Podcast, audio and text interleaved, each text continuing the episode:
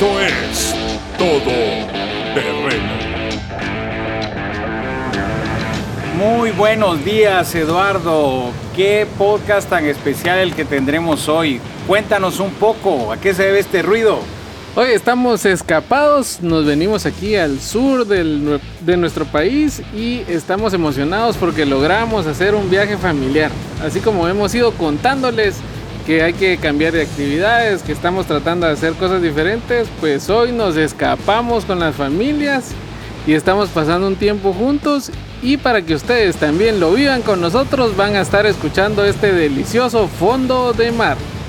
Gracias, Eduardo. Pues el tema de hoy, pues como todos, muy especial y un tema que en lo personal me duele porque me siento muy golpeado y estoy en este proceso de caminar. Pero la idea es poder aprender y crecer. ¿Cuál es nuestro tema de hoy, Eduardo?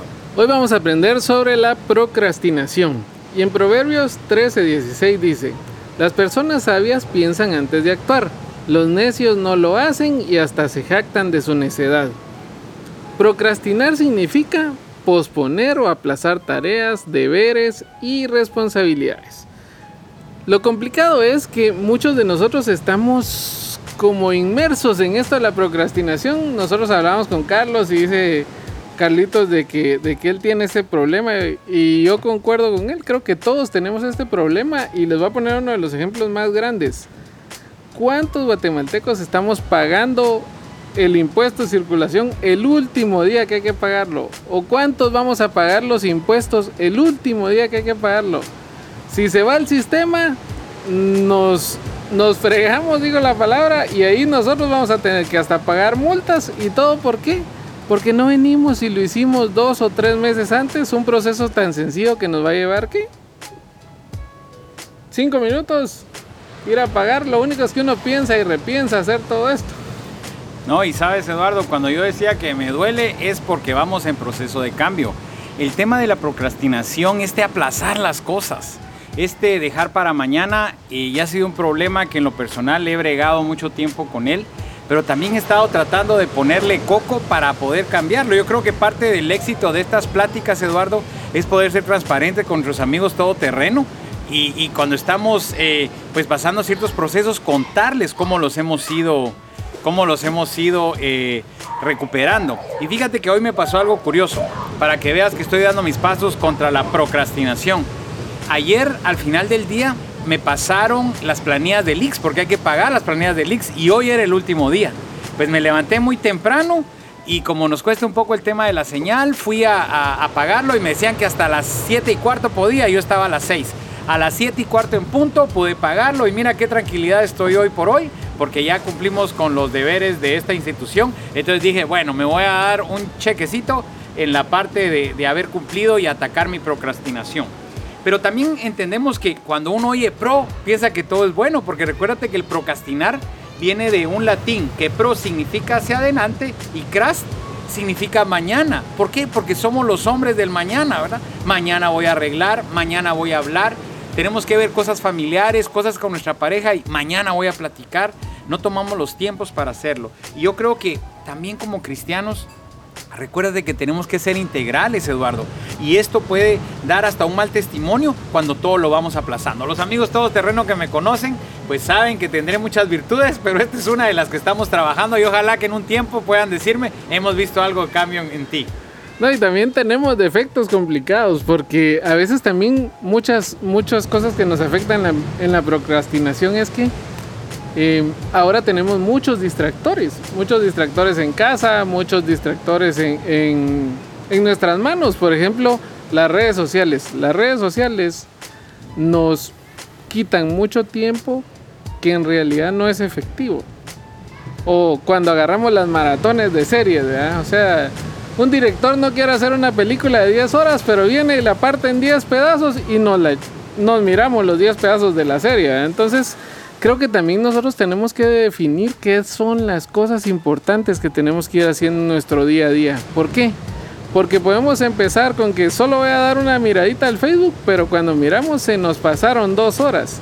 O no digamos cuando uno agarra el control y empieza con todos los canales, tas, tas, tas, tas, pasa media hora, 45 minutos y todavía dice uno, no encontré nada bueno que ver.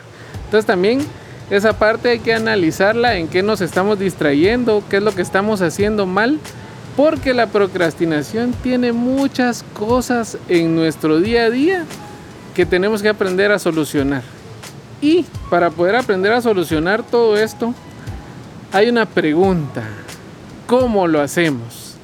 Y como primer punto lo hacemos con autodisciplina. En Efesios 5:16 dice, aprovechen bien el tiempo porque los días son malos.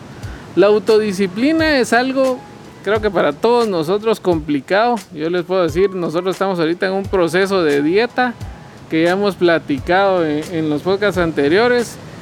Y la verdad es que estamos viviendo la autodisciplina en serio. O sea, se le atraviesa a uno un chicharroncito, unos tortrix y no podemos hacerlo. Pero esperamos ver resultados. Lo mismo con la procrastinación. Cuando logramos que esta autodisciplina nos ayude a que hagamos un listado y pongamos las cosas que son más importantes de solucionar y les demos pie a solucionarlas, vamos a empezar a ver la diferencia. Y un punto importante, Eduardo, que como todo eh, problema, yo creo que la primera parte es reconocer que lo tengamos.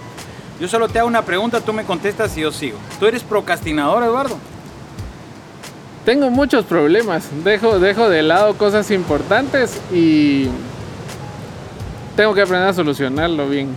Pues la primera parte es, es reconocer que somos procrastinadores. En lo personal, yo he sido como un socio eh, activo por muchos años de este tema, entonces lo entiendo muy bien.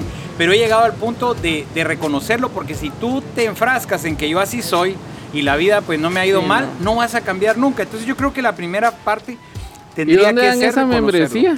E, esa ya la traíamos en el ADN, yo creo, Eduardo. Y mira, una de las cosas que yo le podría decir, gracias a todas las tarjetas de crédito, es de que nos ayudaron a entender que procrastinar cuesta dinero. Porque estábamos acostumbrados, ah, si no pago hoy, pago mañana. No pagues tu tarjeta el día que es y me cuentas al día siguiente, ¿verdad? No vamos a decir marcas, pero son 500 quetzales solo por haberte atrasado, más los intereses de los intereses de los intereses del que no tenía la tarjeta. Y todo esto se te vuelve 700, 800 quetzales por no haber pagado el día que, era. Día que era. Entonces démosle las gracias a las tarjetas porque nos ayudaron a ya no ser procrastinadores. Y en Salmo 51, 10 la palabra nos enseña y dice, cree en mí, oh Dios, un corazón limpio y renueva un espíritu recto delante de ti. ¿Qué significa esto? poniéndolo con el tema de la procrastinación, que tenemos que pedirle al Señor que reconozcamos esa parte y que sea Él el que nos ayude y ver la procrastinación como un problema y como una falta eh, de buen testimonio para nuestros demás compañeros. Entonces, dentro de las claves que tú ibas diciendo, pues nos hablaste de la autodisciplina, pero esta a su vez se subdivide en administración del tiempo. Otro tema, Eduardo, que para mí es complicado. En los últimos podcasts lo hablé. Hasta, hasta he estado leyendo un curso que se llama Arquitectura del Tiempo, donde dice que tú el día domingo te tienes que sentar y poder planificar toda tu semana. He podido hacerlo sin concluirlo con el 100% de éxito, pero eso, nos, eso me ha ayudado a poder mejorar mi tiempo. Parte de eso es que estamos aquí, que pudimos apartar dos, tres días para alejarnos un poco de la oficina, convivir con la familia y poder servirle al Señor. Entonces, tenemos que entender que eh, Dios nos prefiere ocupados en las cosas que valen la pena. Esta frase pues nos encanta, ¿verdad Eduardo? Pero ya que muchos no sabemos manejar nuestra agenda y cambiamos lo importante, no manejamos bien lo importante y lo urgente. Pueden haber cosas que urgen, pero no son las importantes.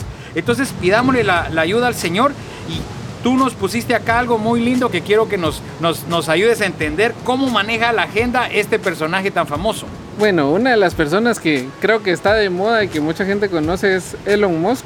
Él tiene muchas empresas tecnológicas y nos ha estado llevando a soñar de que algún día la gente va a estar en Marte, con sus carros eléctricos ha estado haciendo muchas cosas, pero, y no digamos con SpaceX, que está todo para el espacio, pero eh, viendo todo esto de, la procrastinación, en, en, una revista le hicieron una entrevista para ver su agenda diaria y dice que él arranca sus días a las 7 de la mañana y que por la noche solo duerme 6 horas. que una vez se levanta, su agenda está dividida en cinco tareas. En tareas de 5 minutos. El emprendedor es conocido por trabajar de 85 a 100 horas por semana y él estima que pasa 85% de su tiempo diseñando o trabajando en ingeniería. Divide su tiempo entre semana en 40 horas en una empresa y 40 horas en otra. Los fines de semana lo dedica a sus hijos. O sea, sí tiene su tiempo bien limitado para todo lo que está haciendo, pero le da tiempo de todo. Inclusive habla de que los tiempos de comida los maneja entre reuniones y todavía tiene tiempo para ir al gimnasio. Cuando nosotros empezamos a ver todo, todo esta, este personaje que anda viendo todo el tiempo y todavía digo yo, tiene el tiempo para ir a hacer entrevistas, para, para revisar cosas de, de tecnología. ¿Cómo estamos nosotros ocupando nuestro tiempo al día? ¿Le estamos sacando el jugo? Una de las cosas que nosotros debemos aprender a ver es que cuando nosotros nos levantamos temprano, nuestro día es productivo. Si nosotros empezamos 9 o 10 de la mañana, vamos a decir, el día se me pasó volando y no me dio tiempo a hacer nada. Pero si arrancamos temprano, le damos gracias a Dios y apartamos ese tiempo para el Señor, vamos a ver que nuestra agenda en el día va a ser abundante. Vamos a tener tiempo para hacer todo lo que tengamos si es que nosotros venimos, hicimos la lista de las cosas importantes que tenemos que resolver en el día. Porque si lo primero que hacemos es levantarnos a las 5 de la mañana y revisar el Facebook, les aseguro que a las 8 o 9 de la mañana se van a estar bañando. Y mire Eduardo, cosas que me llamaron la atención de los datos de, de este personaje es de que una de sus frases es que no puede estar con sus hijos y al mismo, al mismo tiempo estar trabajando. Yo creo que, pues no sé si tendrá temor de Dios o no, pero nos da una gran lección de poder separar tus tiempos de familia y tus tiempos de trabajo. Me gustó eso, que aparta tiempo para leer, Eduardo. ¿Cuántos de nosotros nos cuesta tanto leer un par de páginas sabiendo que ese va a ser un crecimiento personal del tema que te apasione? Yo no, pues lo mejor es que lea la palabra, lógicamente, pero como libros anexos que tú puedas tener los temas de tu interés, sea cual sea, que busques qué temas de interés. No puede ser que tú pases viendo, como tú dices, tres, cuatro capítulos de una serie. Fíjate que, aprovechando que mi esposa nos acompaña hoy en este podcast, aquí a mi lado, nosotros hay algunas series de Netflix que te llaman la atención y te pican, Eduardo. Pero nosotros tenemos aquel que, bueno, ya llevamos dos capítulos. No, ahí parémosla. Aunque querramos saber qué más sigue, parémosla. Porque nosotros le decimos a nuestro hijo, que hoy nos acompaña también en esta, en esta locación, de que si algo te domina, ten cuidado con ello. Es el consejo que nosotros damos, pero nosotros como adultos no nos estamos controlando de estas cosas. Pero me llamó mucho la atención esto y un dato importante es de que él se acuesta a la una de la mañana. Lo he contado más de una vez, yo no sé cómo te va a ti Eduardo, pero ya a las nueve y media, diez yo estoy con los ojos trabados Eduardo. Yo realmente, tal vez porque me levanto a las 5 y él se levanta como a las 6 haciendo los cálculos, ¿verdad? Yo me levanto una hora antes. Pero él se levanta a la una porque eh, él, se desea de concentrar mejor por las madrugadas. Tanto así, eh, uno de los colaboradores importantes de la empresa se queda a trabajar tarde todo el tiempo. Yo le digo, no te quedes tan tarde. Yo encantado que tú trabajes porque avanzamos. Y me dice, pero es la única hora de concentrarme. Pero tenemos que ser honestos como varones, Eduardo. Uno de los problemas que te puede dar el trabajar en tu computadora hasta horas tarde es de que si tu pureza sexual no está al 100, puede verse comprometida. Con tentaciones. Con tentaciones como lo es la pornografía. Y mira, una vez estábamos predicando de parejas y el Señor puso en mi corazón hablar del tema de la pornografía. Recuérdate que este es un pecado silencioso y aparentemente es inofensivo, donde tú dices, pues yo no le hago daño a nadie, yo solo estoy en esta, pero no afecto a nadie. Pero esto es, una, es un tema progresivo donde empiezas a ver pequeñas fotos inocentes, subidas de tono, hasta que logras entrar a una red donde te cuesta demasiado salir. Entonces, como hombres todos terrenos, tenemos que estar listos y atentos para huir de las tentaciones sexuales. Recuérdate que la Biblia nos enseña que resista al enemigo con, con ciertas, ciertas situaciones, pero cuando se refiere a pureza sexual te dice, huye. Y siempre todos estamos propensos a que nos pase esto y es una parte importante en procrastinar. ¿Por qué? Porque hablamos también solo de que tenemos que solucionar cosas, tenemos que arreglar cosas, pero también tenemos que hablar qué nos está impidiendo que podamos hacer esas cosas. Y yo creo que muchos de nosotros somos distraídos con cualquier cosa, nos podemos distraer, vamos a hacer algo y empezamos a ver otra cosa y nos quedamos con esa. No sé, a mí me pasa a veces que voy a traer un cuaderno y de repente miro que tenía que hacer algo en la computadora, la enciendo y, ya ni regreso con el cuaderno y me quedo en la computadora. Entonces también cosas sencillas que también nos están robando el tiempo, tenemos que venir y solucionarlas. Y no digamos estos puntos de alerta. ¿Por qué? Porque la pornografía nos roba la vida. La pornografía es algo que empieza a dominarnos y es como, ¿cómo les podría decir? Como la cafeína en el café. Nos cuesta mucho soltar la tomar café por la cafeína la pornografía también tiene su propia cafeína. Así que empecemos a ver cuáles son las alertas y qué cosas tenemos que marcar en rojo para no acercarnos. Como dijo Carlitos, el consejo en la Biblia en todo esto es huir. ¿Por qué? Porque tentaciones todos tenemos todos los días. Y no estoy hablando solo de nosotros, nuestras esposas también tienen tentaciones. O sea, estamos en un mundo donde lo más importante es que nosotros pequemos y no que nosotros cambiemos y tengamos una buena vida. Y lo que estamos hablando aquí es para invitar a todos a que logremos tener una mejor vida, a que empecemos a cambiar todo este rumbo. Otro punto importante, Eduardo, es el tema de las prioridades. Recuerda, Lucas 12:34 nos dice, donde está tu tesoro, ahí estará también los deseos de tu corazón. Y mira, yo quiero invitar a todos nuestros amigos todoterreno que hagan una lista que sea Dios y ellos que puedan ponerse en un lugar, meditar y poder escribir en qué inviertes más tu tiempo. No para que lo cuenten ni nada, sino para que sea una autoevaluación de decir a qué le invierto más tiempo, nosotros decimos, ¿verdad? Ya como, como, como que fuera un rezo. No, primero es Dios, después es mi familia, después es mi trabajo, después los ministerios, después todo lo que tú te dediques.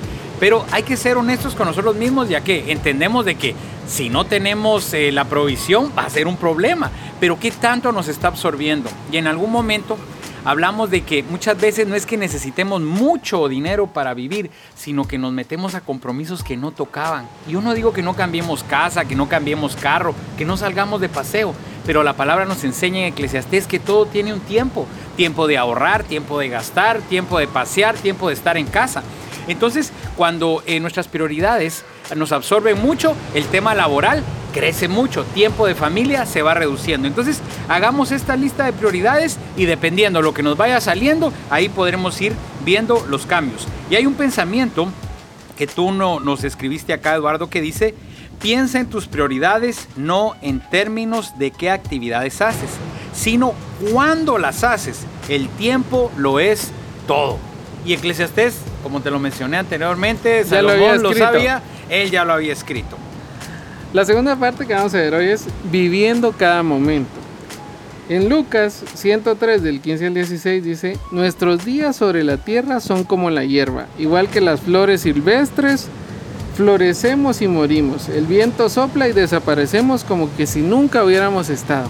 Creo que los que más le damos importancia a la vida somos nosotros, pero para Dios este es un pasón. Yo no sé cuánto tiempo será en el tiempo de Dios, pero creería que sería como un abrir y cerrar de ojos. Una de las peores cosas de la procrastinación es tener esa sensación de que el tiempo que nosotros hemos perdido se desperdició. De que el tiempo de lo que estemos haciendo se está desperdiciando. Pero de nada sirve que nosotros empecemos a hablar de que todo lo hacemos mal si no empezamos a hacer ese cambio. Nuestro tiempo en la tierra es limitado, recordémoslo. No sabemos si vamos a partir el día de hoy o si vamos a partir el día de mañana o en unos 15 años. Pero lo que sí debemos saber es que debemos de tener una buena vida. Si venimos aquí para disfrutar, yo me voy a pensar, el Señor hizo el mar para qué? ¿Solo para que estén los peces o para que el hombre también lo pueda disfrutar? El Señor hizo, no sé a cuántos de ustedes les gustan los mangos, pero el Señor hizo para que disfrutemos los mangos. O sea, cada momento de nuestra vida, yo le voy a Adi, mira, uno de los momentos felices de mi vida es comerme un elote asado con limón y sal. O sea, eso lo disfruto yo tanto. Pero creo que esos momentos son los que tenemos que empezar nosotros a vivir y a apreciar como lo importantes que son. Y en Proverbios 6 del 10 al 11 dice, un rato más de sueño, una breve siesta, un pequeño descanso cruzado de brazos, entonces la pobreza te saltará como un bandido, la escasez te atacará como un ladrón armado. A la hora de esto, nosotros nos damos cuenta de que todas las cosas malas están al acecho de nuestro tiempo. Lo importante es cómo nosotros empecemos a aprovecharlo. ¿Por qué? Porque si se nos pasan dos o tres horas en el Facebook, para los que tenemos empresa es dinero. El que nosotros no estemos generando es que estamos perdiendo plata.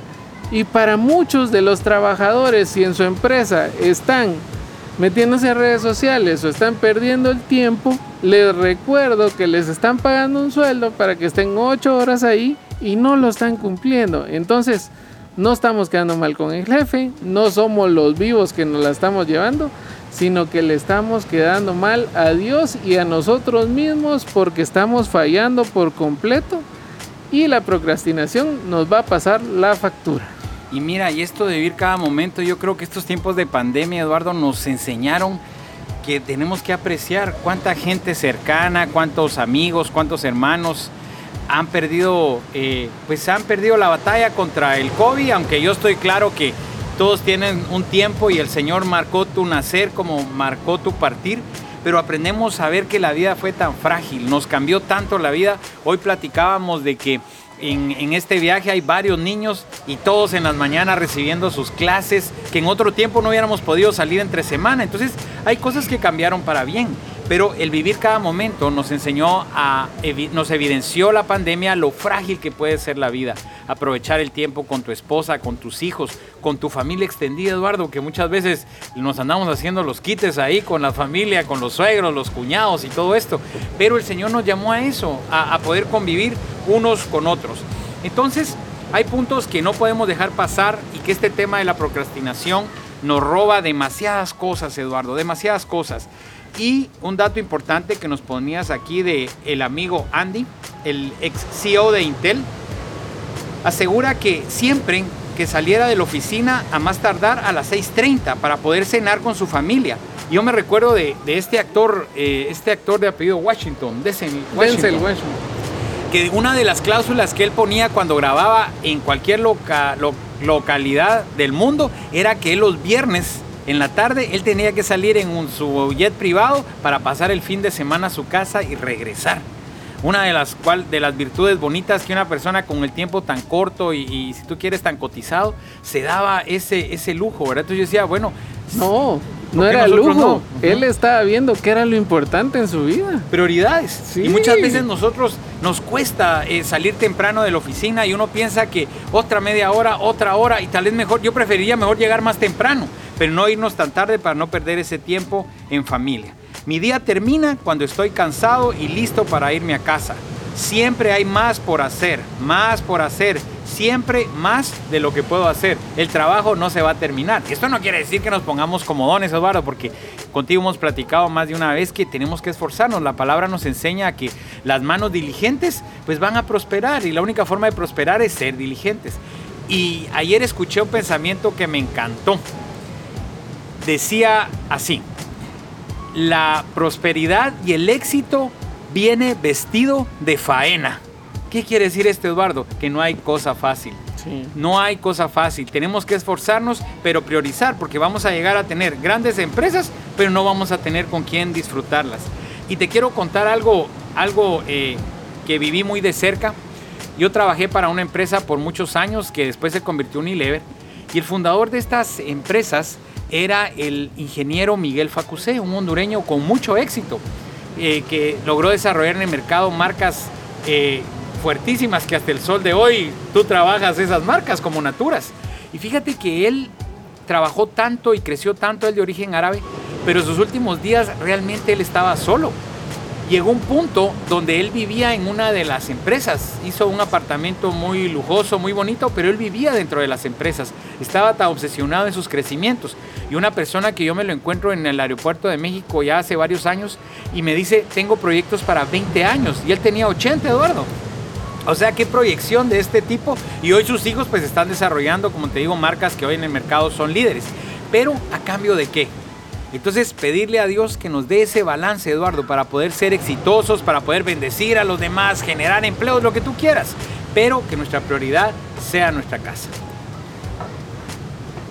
Y una de las cosas que tenemos que ver es que no se trata de que estemos siempre atareados, sino de que cada momento cuente, porque atareados podemos estar siempre, pero no podemos estar haciendo cosas importantes. Es importante que nosotros veamos la lista, esa lista es algo que debe devolver prioridad en nuestro día a día. ¿Por qué? Porque mucho se ha hablado de que es bueno que vemos una agenda. Yo no sé cuántos de ustedes son buenos para la agenda. Yo la verdad soy malísimo para las agendas. Hasta ahora que poco a poco he empezado mi teléfono a llevarla y todo lo demás me ha ayudado un montón. ¿Por qué? Porque a veces se nos pasan citas o porque a veces hay cosas que teníamos que hacer y no las hacemos. Y repercuten en problemas con nosotros. Si hay algo que nos pidieron para llevar a la casa y no lo llevamos, ya sabemos que nuestra esposa ese día va a estar bien contenta esperándonos. Entonces, ¿qué necesitamos? Solo es cuestión de organizarse. Y ya lo hablamos en la buena mayordomía. Cuando nosotros logramos ser buenos mayordomos, vamos a empezar a hacer las cosas, no les puedo decir totalmente a un 100% bien, pero sí vamos a empezar a ver los cambios. Y cuando nosotros empecemos a ver esos cambios, vamos a ver que vamos a hacer que los momentos cuenten. ¿Por qué? Porque van a ser momentos bien aprovechados. Nosotros vamos a sentar a trabajar y hacer en dos horas lo que hacíamos en ocho horas antes.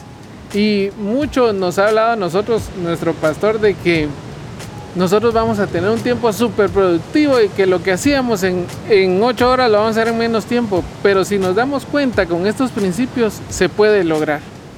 Y una cosa importante, eh, dos empresarios hindús por los apellidos descubrieron que tenemos menos tiempo para tener menos tiempo para trabajar en realidad nos obliga a periodos de mayor productividad. ¿Qué significa esto, Eduardo? Que estar ocupados es diferente a ser productivos. Y eso, el único que lo puede decir somos nosotros mismos. Porque si tu esposa te dice a ti, es que tú no eres productivo, solo ocupado, seguro te va a molestar. A mí me molestaría o me molesta porque sí me lo dicen de vez en cuando. Pero nosotros somos nuestros mejores evaluadores de, realmente definir si somos ocupados o somos productivos. No se trata siempre de estar atareados, sino de hacer que cada momento cuente. Y para ir resumiendo, Eduardo, para dejar de procrastinar con éxito, ¿qué tenemos que hacer?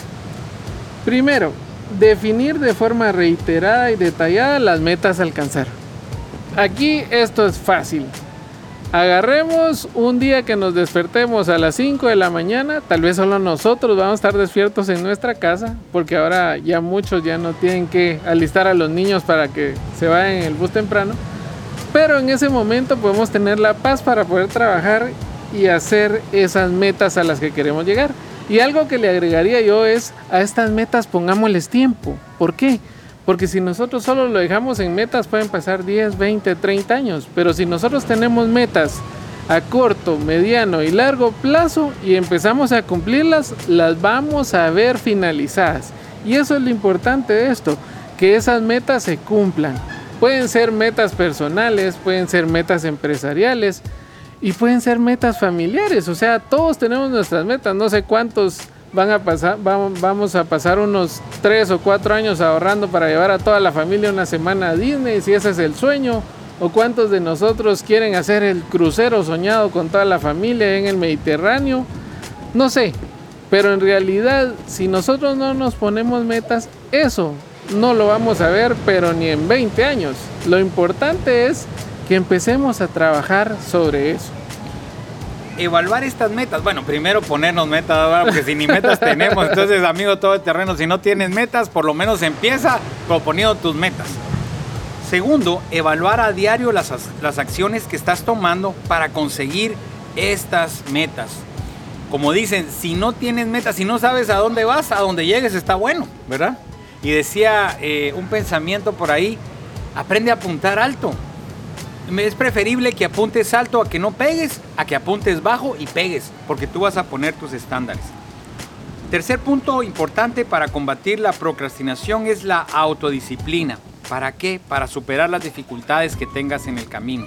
Entender de que solo tú y con la ayuda del Señor vas a poder superar. No sé si te ha pasado a ti cosas que vemos tan grandes, montañas tan grandes, después de meditar en el Señor y orar, y tú las logras superar y dices, ok, ya sé cómo manejar esto, ya sé cómo manejar el, en lo personal cuando tuve la primera demanda laboral, Eduardo, para mí fue una montaña ante mis ojos. Ese día ni dormí, pero luego fui al, juicio y, aprendí a procesar todo esto. Hoy por hoy, pues no te digo que ya soy ducho para las demandas laborales, pero ya no me asusto tanto. Y creo que fue obviamente ese autodisciplinarse para superar eso.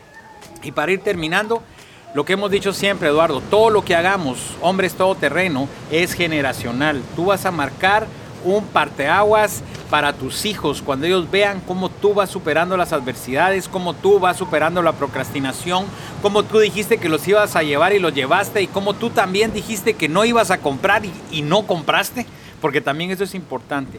Y recuerda que solo no vamos a poder, ¿verdad Eduardo? Y lo bonito es recordar que todo tiene su tiempo. Si nosotros aprendemos a esperar en el Señor, vamos a ver esas metas y cuando aprendamos a, valorarlo como milagros que el Señor está haciendo en nuestra vida, vamos a vivir una vida plena. Amén, Eduardo. Y recordemos que no lo vamos a lograr por lo que somos, sino lo que mora dentro de nosotros. Gracias, Eduardo. Excelente podcast con este calor y esta brisa marítima. Hasta luego, amigos. Gracias, Pedrito.